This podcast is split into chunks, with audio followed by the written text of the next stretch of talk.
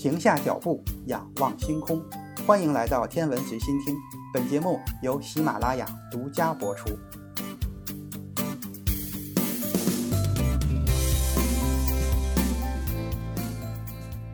美国当地时间二零二零年一月二十日中午，美国当选总统民主党人乔·拜登正式宣誓就任美国第四十六任总统。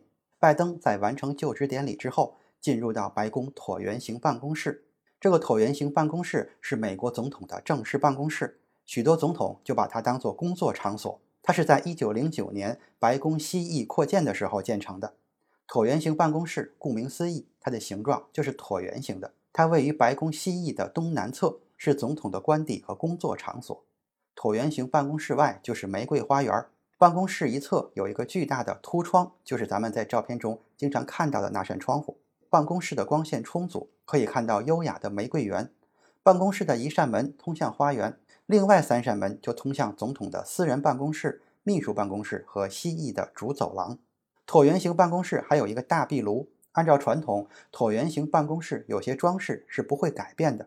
这里边最明显的就是总统的办公桌。一八五二年四月，英国海军部发起最大规模的搜救行动。搜救的目标是英国船长及北极探险家约翰·富兰克林爵士。这个富兰克林可不是那个美国的政治家和发明家本杰明·富兰克林。当时搜救船队由巴尔彻船长率领，结果有四艘船被冻结在浮冰中不能动弹，就剩下北方之星号落荒而归。后来，美国捕鲸船发现了巴尔彻丢弃的坚强号，并将它送回英国，成为当时改善两国关系的契机。伊丽莎白女王在1880年用坚强号的木材做了四张书桌，其中之一就送给了当时的美国总统海斯。直到今天，这张桌子都一直是白宫里美国总统代代相传的办公桌。拜登当然也不例外，桌子是不能换，上面的陈设还是可以变一变的。最明显的无疑就是前任特朗普留下的可乐按钮。特朗普爱喝可乐，这个大伙都知道。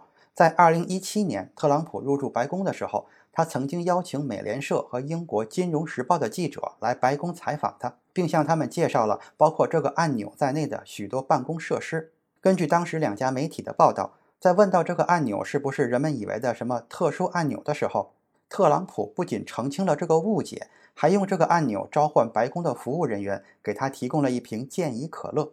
结果，这个按钮当时便被主流媒体传成了特朗普的健怡可乐按钮。但事实上，这个用木盒制的红色按钮并不是特朗普的专属。早在前总统奥巴马、小布什时期就存在于椭圆形的办公室中，是用来给总统召唤特勤人员、亲信或者是服务人员的。只是在媒体的误导下，它就变成了特朗普的可乐专属按键。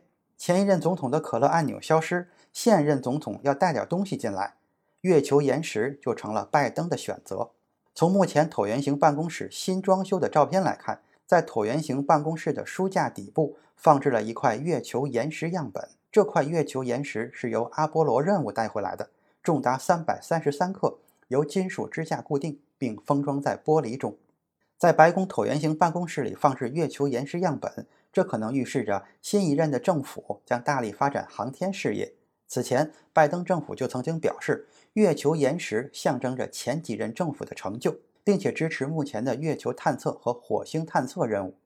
白宫椭圆形办公室的月球岩石公开后，国家航空航天博物馆的馆长对此表示感谢，并且表示，美国总统将 NASA 的月球岩石放在椭圆形办公室，是航天与政府团结的表现。拜登放置的这块月球岩石其实并不简单。这是由阿波罗十七号带回来的月球岩石，是由宇航员哈里森从月球断层上敲下来的。哈里森也是迄今为止最后一个在月球行走的人类。这块月球岩石原本的质量为两千八百一十九克。实验室在拿到样本之后，将原本岩石切割成小块，以便于研究，其中就包括椭圆形办公室里的第一百四十三号样本。这块样本曾经在德国博物馆进行展出。之后到达美国椭圆形办公室。事实上，1999年，克林顿也曾经向 NASA 借了一块阿波罗11号带回来的月球岩石，并且一直留在办公室中，直到2001年离开椭圆形办公室。克林顿曾经表示，月球岩石是椭圆形办公室里最有价值的东西，因为这块岩石有着三十六亿年的历史。每次在办公室产生争执的时候，克林顿就向大家介绍这块月球岩石，并表示三十六亿年转瞬即逝，我们应该都冷静下来，在有限的时间里解决问题。目前为止，到达过椭圆形办公室的月球岩石并不少，但是长时间在椭圆形办公室展示的月球岩石并不多。这块月球岩石样本的一面存在着很多微小的陨石坑，这证明了这块岩石的真实性；而在样本的另一面有一个平整的切割面，这证明了这块岩石曾经在 NASA 实验室里进行过分析。NASA 对拜登的这个决定也感到非常的满意，因为这也许就意味着美国政府可能重视 NASA 的后续更多任务，而会给予 NASA 更多的支持。今天的天文随心听就是这些，咱们。下次再见。